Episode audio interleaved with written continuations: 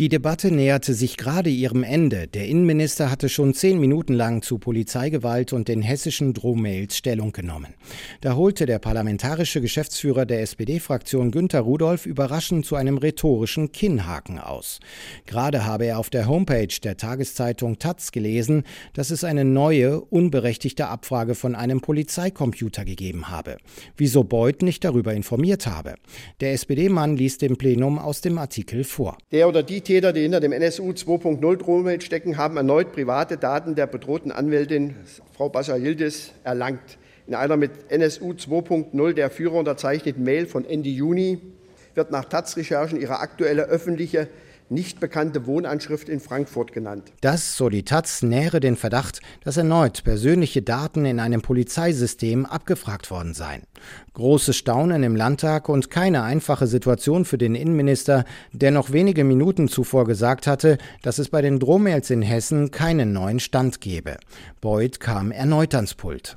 Den Taz-Artikel, den Sie gerade zitiert haben, ich konnte ihn noch nicht lesen, weil ich aus Respekt sozusagen vor der Debatte und den Abgeordneten den Abgeordneten zugehört habe.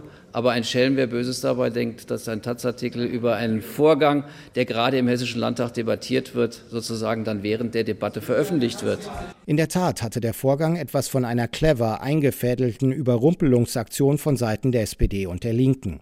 Darauf weist zum Beispiel hin, die Linke gab fast unmittelbar nach der Debatte eine entsprechende Pressemitteilung heraus. Und in dem Taz-Artikel, den der Sozialdemokrat Rudolph zitierte, wurde er selbst zitiert.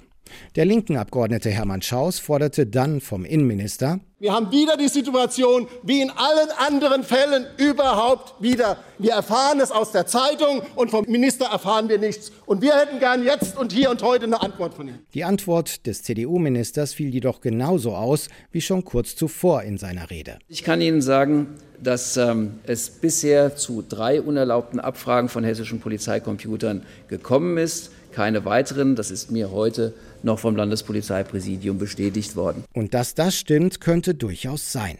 Seit Ende August ist nämlich klar, dass auch von Berliner und Hamburger Polizei-PCs unberechtigt persönliche Daten von öffentlichen Personen abgerufen wurden. Außerdem wird auch im Taz-Artikel nicht gesagt, in welchem Bundesland die neueste Abfrage getätigt worden sei.